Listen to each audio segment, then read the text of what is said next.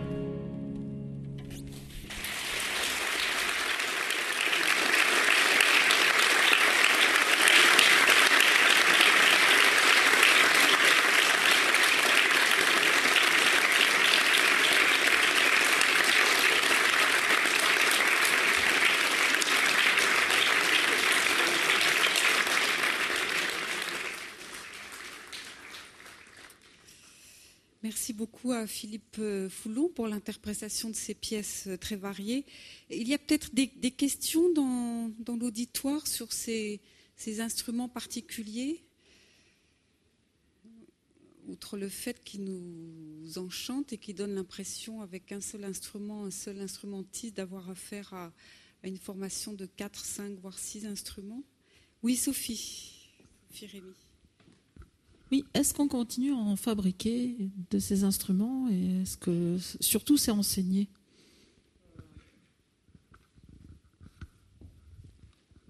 Alors euh, cet instrument en particulier, il y a, c'est une copie celle-là d'un facteur, euh, d'un luthier belge qui est François Baudard et donc il en a fait deux, je sais. Et puis il y a, quelques exemplaires, enfin maintenant qui existent dans le monde, on vend très peu. Hein.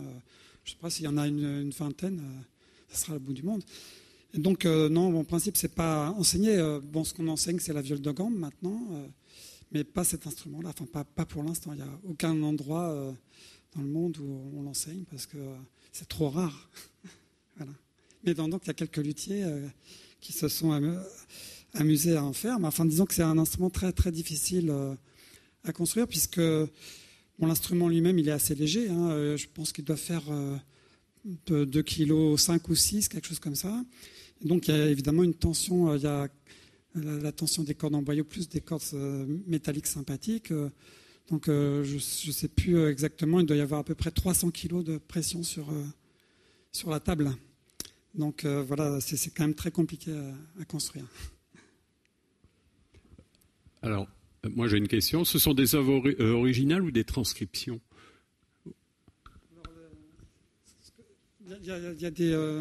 ce que j'ai joué, bon, j'ai joué des, pièces originales et puis aussi des. Bon, par exemple, Marin Marais, ça se joue plutôt sur une, viole normale, mais bon, ces instruments-là ont se sont développés quand même partout en Europe. je ne pense pas que Marin Marais ait, interprété ça sur cet instrument. simplement, bon, voilà, ça, reste une, viole de gambe. il y a quand même toute une série de pièces, beaucoup de, musique anglaise et en scordature. Ça veut dire que quand on est en scordature, on change l'accord des, cordes boyau. On n'a plus des, quarts et tierces, mais on a par exemple des quarts et quintes. Euh, enfin, disons que c'est souvent basé sur un accord majeur, euh, ou mineur. Et, donc ça change tous les doigtés. Alors on a, des tablatures euh, comme au luth ou comme, je ne sais pas, sur la guitare folk. Et, donc il y avait une centaine de, manières différentes d'accorder ces scordatures là au, XVIIe siècle. Et puis il y a, plein d'œuvres de, Haydn euh, en trio, mais aussi en octuor, en quintette. Euh. voilà. Et puis euh, donc on retrouve régulièrement des, pièces vraiment, où, il faut vraiment ces cordes sympathiques derrière le manche pour pouvoir les interpréter.